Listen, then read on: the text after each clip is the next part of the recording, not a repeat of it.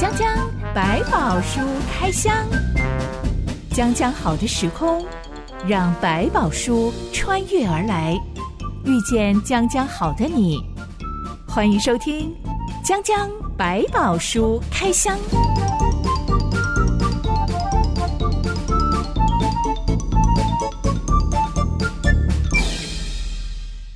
宝书里有百宝，让知心和下凡哥为你开箱来挖宝。Hello，我是知心。Hello，下凡哥。今天我们要继续开箱一位老管家如何忠心耿耿、嗯、使命必达的来执行他的富豪主人所交代他的超级任务。这位金牌管家其实是有名字的，嗯、他叫以利以谢。是，他所服侍的主人就是亚伯拉罕。没错。嗯、其实，在亚伯拉罕交代以利以谢去为以撒说媒去下聘的时候。创世纪第二十四章里面并没有提到这位全家最老的仆人的名字。是，我们是从创世纪第十五章里面推出，哎，这个老仆人其实是叫做以利以谢的。是，那个时候亚伯拉罕还没有生下孩子，他向上帝说：“主耶和华啊，我既无子，你还赐我什么呢？并且要承受我家业的是大马士革人以利以谢。”嗯哼，将将这个名字就出现了。没错，也就是说。原本他可能是亚伯拉罕庞大家产的继承人耶。嗯，对他们来讲，已经是某一种程度的家人，甚至在做某一种程度的管家。那因为得了相当的信任，甚至就像亚伯拉罕曾经讲，他曾经想考虑把家业传给他。可如果要做这件事之前，他一定会先把一粒一切收为自己的孩子。当做这个家族的继承人，所以接下来这个人如果他生下了孩子，或者是他在这当中有什么继承人，都会用亚伯拉罕他们家的名字继续的延续下去。只要先有养子的名分，嗯、就可以继承家产了。没错，嗯、就好像中国古代皇帝要舍不得嫁自己的女儿去和亲的时候，就找个婢女来，我先认她为养女，然后封她为公主，公主她就可以去和亲了。没错，这样就哇，就很少一块心头肉这样出去的感觉。亚伯拉罕交给以利以谢的超级任务是，嗯、在我亲族当中替我儿子以撒娶个妻子。嗯、我们一般说这种媒人呐、啊、提亲的人呐、啊，嗯、要去撮合双方的人，通常都很会察言观色，嗯、很会讲话啊，协调能力很强啊，嗯、很懂得怎么样让气氛很和谐啊，大家都很开心。嗯，还要懂得很多礼数，按着这个应该有的礼俗去做很多事情。是，嗯、还要懂很多的规矩。嗯、其实这些本领都不是。是你吃苦耐劳就可以学会的耶，没错。我们现在人俗称这种能力叫做软实力。嗯，所谓的硬实力可能就是你的学历呀、你的专业技能啊。是软实力就是你的诶什么团队合作能力呀、啊、互动、呃、沟通能力呀、啊，是包括 EQ 情商啊等等等。嗯嗯。下巴哥，你觉得这种软实力我们要怎么样培养出来呀、啊？我觉得在我们的当然这个。讲太简单，好像又又似乎太小看这些东西。其实它其实没有那么的难，但是也没有这么的呃简单。也就是说，没有那么难，是因为说它其实就是透过你对人的注意、跟人的互动的观察学，就是你平常就乐于去跟别人建立关系的过程去学习的人，他就自然会越来越学习到跟别人怎么互动。但是说它也没有这么简单，也就是说，你会不会能够持续的去学习，这是一个最大的困难。因为我们其实总觉得我们已经知道了，我们懂了，然后就对别人不再存有好奇，或者是没有打算去了解别人在行动的过程，他就自然的就会越来越失去这种能力。其实这个软实力最基本的一个概念，它可能来自于我们常常讲的一个东西，叫做同理。我觉得所谓的硬实力常常是可以帮助我们，可能赢在起跑点。嗯、我一毕业，我就可以拿到一个很漂亮的工作职位。是，但接下来我要怎么样在这个公司里面得到升迁、得到好人缘、嗯、建立好人脉，基本上就都必须要靠着软实力了耶。对，没有错。所以我们常说，有时候我们在讲一些公司的升迁的里面，常开玩笑说啊，我们这个职等越高的时候，所谓的这种技术能力就越低。但是呢，你的人际能力就要越高。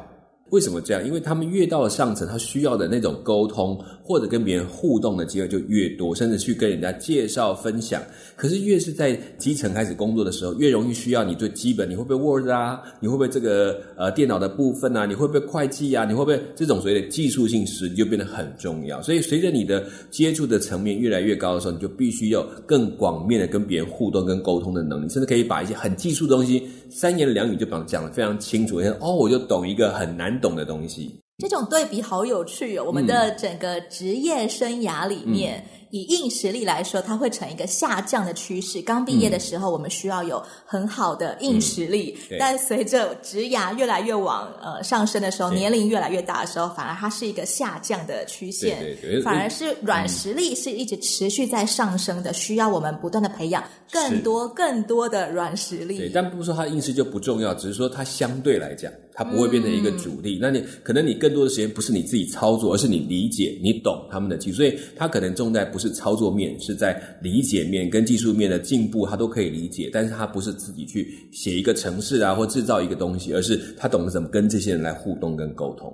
最基本能够培养出软实力的条件，就是我愿意与人互动，我愿意持续学习、持续成长。对，然后保持一个愿意同理的心，就我发现你可以从别人身上学到很多东西。我们要在今天的江江百宝书开箱里面来探讨以利以谢这个人如何在几个小时内就漂亮的达成任务，这真的是超强软实力啊！嗯哼，今天要讨论的内容记载在创世纪第二十四章。一段音乐之后，我们来开箱。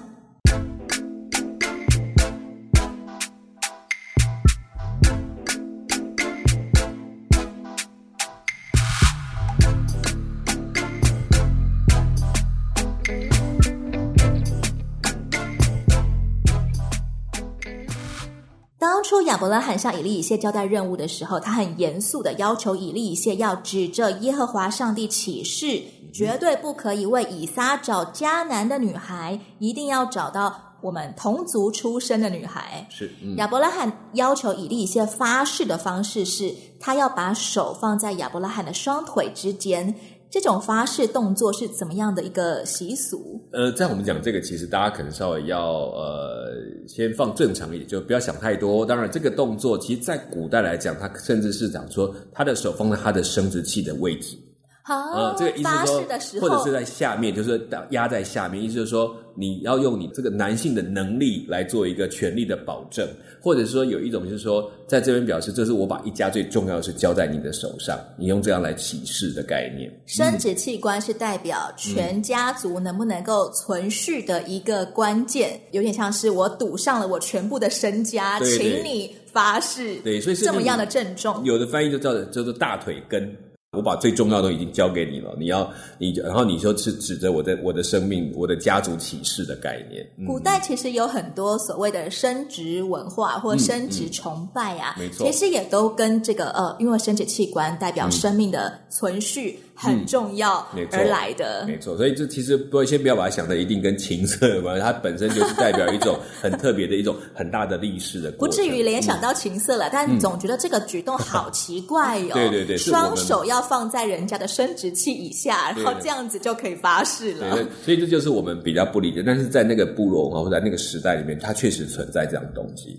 以利以谢抵达老主人亚伯拉罕的弟弟拿赫所居住的城市，他默默祷告，求上帝显明哪个女子是适合做我们家少主人以撒的老婆呢？嗯、以利以谢开出的条件，我们上一回聊过了。当他还没祷告完的时候，他就看见了迎面走过来一位容貌出众的美女，肩上扛着水瓶。他走到井边打水，灌满了水瓶。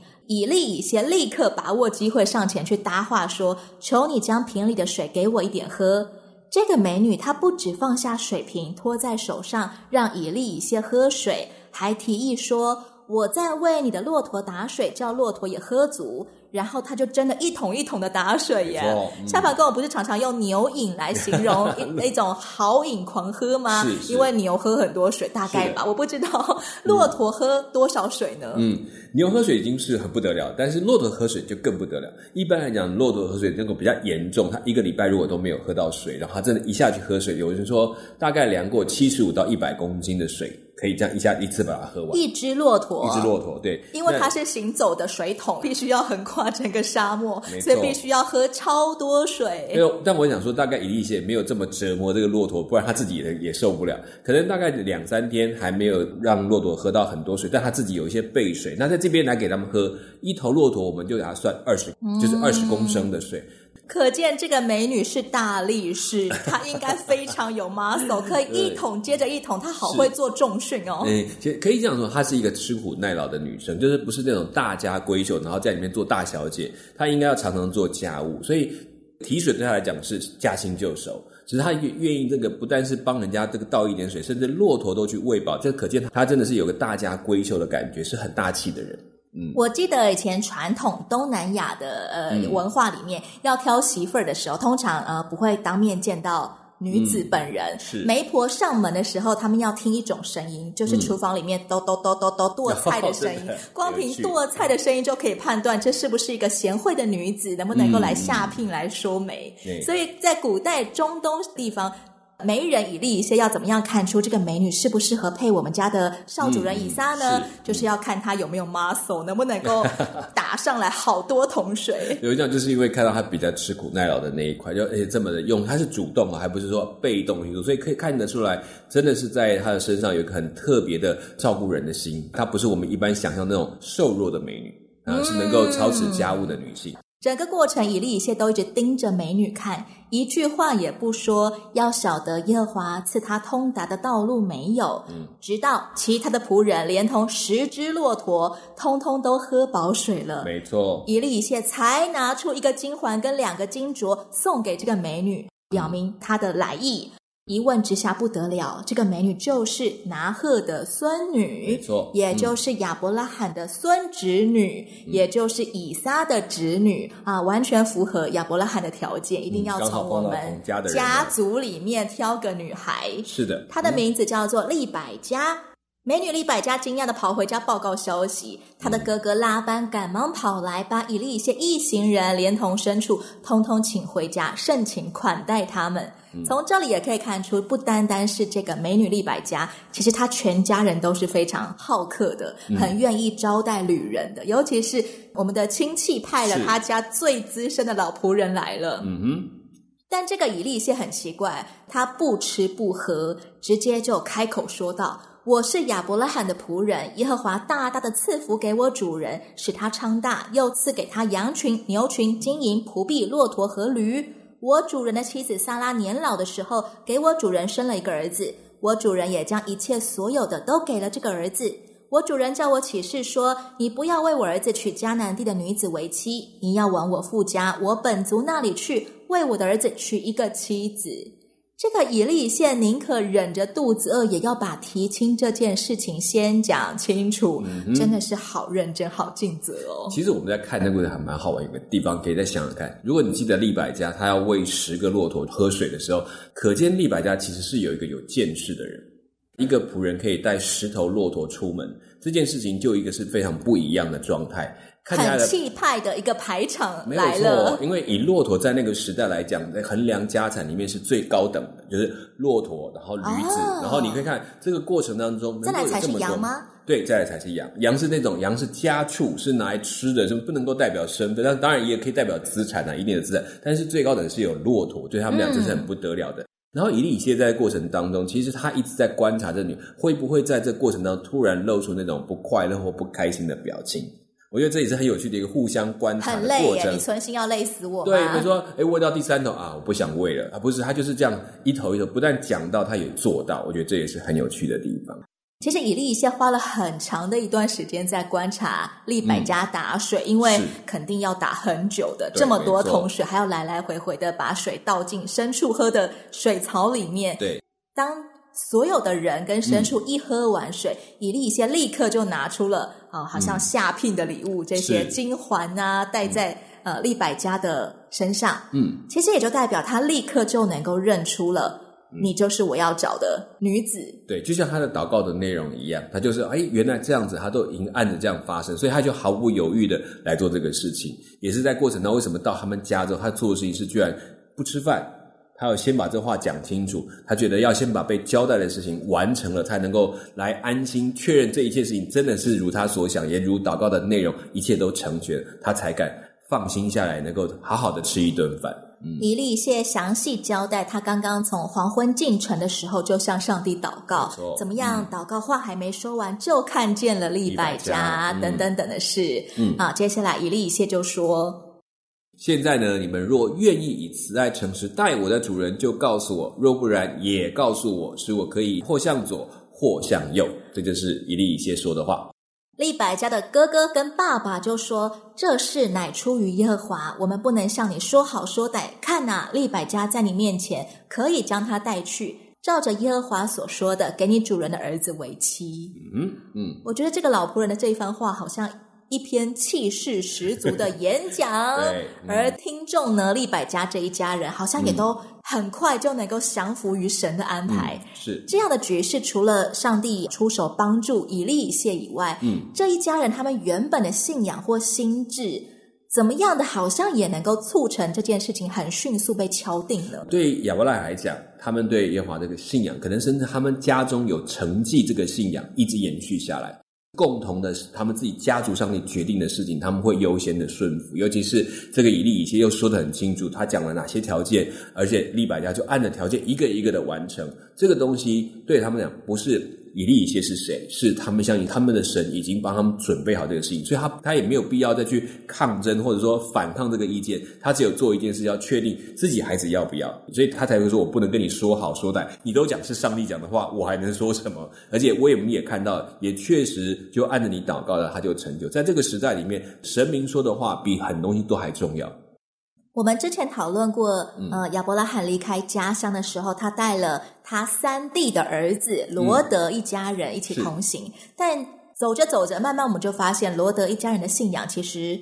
并不像亚伯拉罕这么样的坚定，嗯，但是今天我们又看到了亚伯拉罕的二弟，对，排行老二的拿赫，他的孙女利百加这一家人，嗯、可能都是以耶和华上帝为家神的，虽然他们并没有离开故乡。嗯哼，过去有人会说，他们是不是在那里就是敬拜其他的神明？应该这样讲，在那个时候，他们或者有，但他们有一个终极的家神，所以在这个部分他们有共通。这也是为什么亚伯拉罕仍然希望他的孩子呃能够娶到是同族的女性，因为他至少在耶和华的这个这个对象上，他不会混淆。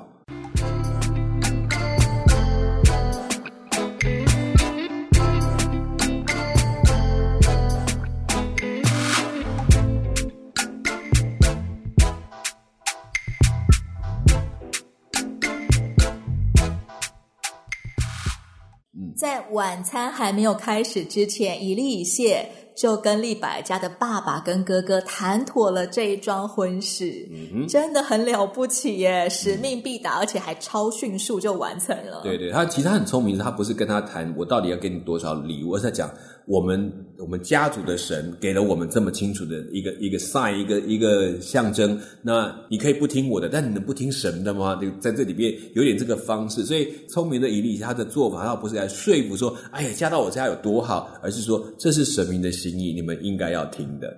既然婚事谈妥了，以利以谢就拿出金银衣裳宝物做聘礼。他们吃吃喝喝，然后睡了一觉之后，隔天一早。以利以谢竟然立刻就要带着利百加上路了，嗯、也就是说，利百加在遇到一利以谢之后，还不到二十四个小时就要离乡背井嫁人去了耶。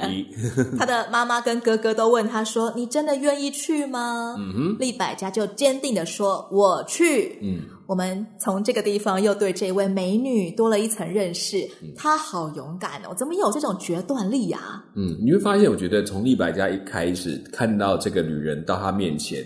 然后他跟他要水喝，然后他的决定不是只是好，我倒给你，他要再继续把他的骆驼都把它喂饱。这件事情就看得出来，这个女孩子其实从她的心里面，她是很有定见的人。她决定要做什么，她就会全力把它完成。所以她并不是一个好像等人家帮她做决定，但是也看到在这个家族里面。似乎跟我们想象的父权社会里面一种，好像说啊，女性怎么可以自己做决定啊，或者是说要很多的限制的女性的角色。可能我们再往前推想一下，就说在我们讲很多女性的限制或权利被要求的过程，其实有时候不是在最起初的社会里面，甚至早期社会里面相当尊重女性，一直到中间可能我们讲的礼教越来越多的时候，慢慢加了很多对女性的限制。所以对他来讲，可能在这个家族里面，他们其实女性在家里面的意见是相当被重视的，才能够成就利百家是一个很自信、很果决的女性，嗯、绝对不是唯唯诺诺啊！我什么都要看爸妈的脸色，对，请哥哥帮我做决定。对，而且如果你看真言书里面提到关于那个才德的夫人，你会发现有个很特别，是这个夫人绝对不是一个无知无识的人，她甚至很懂得生意，很懂得照顾家里，会分配工作，有公平，有定见，所以看得出来，其实。女性在这个家族里面的角色已经不像我们所想的啊，全部关在房间里面哈，就是最小的不要讲话的，而是在这当中甚至会影响力，这一家人的吃喝拉撒都在他的手中去精细的计算跟安排，所以可见利百家在这个家里面可能从小。就开始要接触，甚至有他负责的工作，所以他能够对自己想要的东西或者是一些决定，能够负完全的责任，所以他才能够有这么勇敢。他绝对是从小就培养出来，不是突然这天问他说：“我要逃家了，我 我不要住在家里面那种感觉。”我的爷爷奶奶当初他们要为自己的儿子们找媳妇的时候，嗯、当然，呃，那个时候已经不再是需要靠媒人了。嗯，但他们常常会问一件事情说：说这个女生，你的女朋友是不是家里的老幺？他们很怕。儿子会娶到娇娇女，所以他们就把这个好像老妖，对对对，好像老妖就没有办法做一个很勤快的一个女主人。嗯、他们有这样子的观念。对，但这个利百家，她虽然是家里的老妖，嗯，但她完全没有那种拖泥带水的个性。跟罗德比起来，好大的反差。罗德是那种大难临头了还拖拖拉拉的那种人。嗯，我觉得可能当然罗德还有一个关于年龄的问题。我们看到他拖拖拖拉拉的状态，可能跟他的年纪越来越大也有点关系。家累啊，对，有家累就会有牵挂等等。因为我记得刚开始罗德跟亚伯兰的时候，其实他想要去分地那件事情，都觉得他其实也很干脆。好，那我就要这一块地。但我觉得随着年。尤其他们的资产越来越多，很多的牵挂就越来越多。那我觉得利百家是在这一方面，他年轻，他可以对自己更有把握；另外一方面，我觉得他的见识也够。虽然看起来他年轻，可是我刚刚讲，他看过骆驼，看到十头骆驼，知道那个意义上的差别。然后他其实知道来者是贵客，对。然后加上这个这么好的一个，就有一个家族的延续，对他们来讲。这个家族其实，在他们现在所住的地方，并不是一个很大的家族，甚至在这里边算是一个小族，所以他能够去那边，甚至成为一家的一个主妇，对他来讲，这都是一个很棒的一个机会。对立百家来说，他能够这么快、这么迅速的做出决定，嗯、我去，有没有可能是一种我真的知道你很有实力，嗯、那么我知道我要嫁的人绝对也是一个富豪子弟，是富二代，嗯、所以我要把握机会，我去。也可能有没有这种攀附的心态呢？我觉得不敢讲，因为圣经并没有这样说了。但是我倒是觉得他可以看得出来，接下来要去的这一家是一个有发展的家庭。因为对他来讲，他没有办法去选，当他没有机会去选择他自己喜爱的人，就是说在那个时代，大家都是要婚配，就是按照爸妈的意思。嗯、那这个机会等于是又好，是家长并没有反对，那他又可以去到一个在这个家里面有机会发展的地方。虽然我们讲说哦，他们家大业大，可是在这个亚伯拉罕的家里面，他们还有很多事要做的，所以。只是呢，他可以知道说，他不是图一个安逸的家，说哦，嫁过去什么时候不要做，而是嫁过去，他可以做一些事情，帮这个家里面发展起来。我想他的心态更像这样，所以他就愿意说好，我去，会辛苦一点，但是没有关系，这一家看起来是有有前途的，是能够发展的。用职场角度来想，就是当有一个。大企业来挖角我的时候，嗯、虽然没有办法完全比拟啦，但是把握好机会，嗯、这个特质，还有包括利百家的勇敢啊、果决啊、坚、嗯、定啊，其实也都是一个豪门女主人需要具备的特质。对，就他的，你是看到他的见识，就真的是比一般人少，他就不是只随便看看要不要，是他会想好，可能看到这个环境，他的抉择就很清楚，知道这一家是值得可以跟在一起的。就在这个早晨，利百家真的动身要去嫁人了。百宝书记载，他不止带上了照顾他的女仆，嗯、他还带上了从小照顾他的奶妈。嗯哼，古代人这么大了，要带奶妈做什么？这个奶妈，我们可能想只是喂奶，其实是奶妈的影响在你身边，她真是一个最了解你的人，她可以照顾你的生活起居，很多地方可以安排到。然后有时候代替妈妈来照顾我，跟给我。资深的好建议的人，没错，甚至是某一种成为是安慰他的人。然后呢，嗯、其实，在接下来概念说，对他们来讲，可能嫁过去很快，他们还要生小孩。这个奶妈其实也会延续照顾他的孩子。哇哦，嗯、这个奶妈要照顾多少代小 baby 呢？对，其实这个这个底波拉，就是我们讲说这个奶妈后来有提到她的名字叫做底波拉，这个有趣哈。然后但只讲过一次，她甚至照顾到她的孩子出世之后。然后才过世，所以其实在这个过程当中，这个人变得很重要。从他从家里面唯一带来一个可以贴心谈话的，就是他的奶妈。然后接下来，如果他的孩子出生的早，甚至是奶妈还接着继续照顾这个孩子下去，那对于他来讲是十足信任感。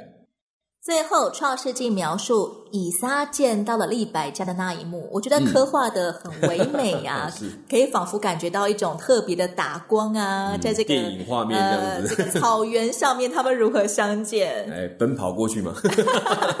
在一个夕阳西下的时刻，嗯、是住在迦南地的南地的以撒刚从毕尔拉海来回来，嗯、正在田间默想，举目一见，见来了些骆驼。利百加坐在骆驼上的这个利百加，举目也看见了以撒，就急忙下了骆驼，拿帕子蒙上脸。这两个人都用举目来形容，他们看见了对方，感觉好像刹那间就。两人一见钟情，一切尽在不言中啊！嗯嗯，夏宝哥，你觉得他们两个真的是一见钟情吗？没有把握啦，但是我觉得看起来像是，就是好像真的两个都看对眼，是，就是我们讲的看对眼那一秒钟。对对对，那可这个场景也安排了在夕阳。如果你讲这是夕阳西下，或者是比较傍晚的时间哈，那有一个我觉得也是打光的效果就很好，就是我们讲现在的美肌，对不对？就是美肌的效果，两个人都做了美肌。那当然一方面他们也都心里明白，有可能。就是这个对象，所以对他们来讲，多少是有一种会害羞、感动一下，这是会有的。所以到不到一见钟情，我不敢说，但是很明确的就是知道，哎，不好意思，这个大概会有。有一部电影叫做《傲慢与偏见》，嗯，对，最后他形容这个男主角跟女主角怎么样互相看对眼的时候，打光法就很像。百宝书形容以撒跟利百加在夕阳西下的时候一见钟情的那一幕。嗯，所以呢，说男女他们第一次见面的这个约会呢，不要约在那种太阳光太强的地方，一切都见光死。我们去找一个比较昏暗的地方，至少增加第一眼的美感。这样，所以这个时候视觉效果就会哇，你看起来很棒哎。对对，其实我们部分我们还是会用眼睛看人嘛，所以这些东西我们也要理清。都当你明白，越是在这种时候看人的时候比较美感的时候。你就要思想一下，如果没有这些美感，对方还是不是你喜欢的样貌？最后，我们来聊聊以利以谢这位功成身就的老仆人。他不止使命必达，嗯、而且办成了一个超重要的任务。嗯、但是对白宝书来说，整章里面甚至没有写到他的名字，名字嗯、感觉他就很一个明明立下这么大的功劳，却默默无闻耶。嗯，我觉得这也很好玩，就是我们当然还是知道，在这个家族里面，第一个他不是那个继承的身份。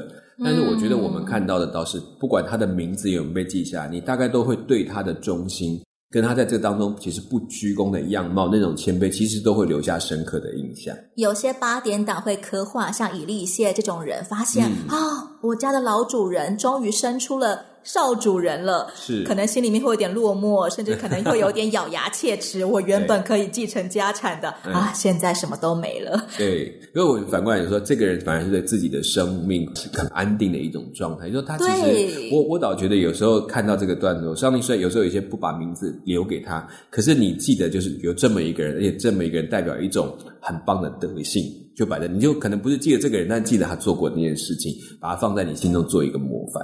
以利以谢不止超有软实力，他还有非常好的品德。嗯、是没错，所以有时候你看，想到以利以谢在做的工作，他其实他的名字甚至也包含一点那种感谢上帝的心意，就上帝的帮助一直随在他身上。他其实就会用自己的生命去证明。那也看到说，其实亚伯拉罕所影响的不只是他的家族，包括跟过他的人。都学着他对上帝这样的仰望跟这样的期待，我觉得这是很棒的一个影响，也让这个以利以谢甚至安安静静的完成他的任务，就交给他的主人。他觉得这就是他当做的事情，这个是很有意思的地方。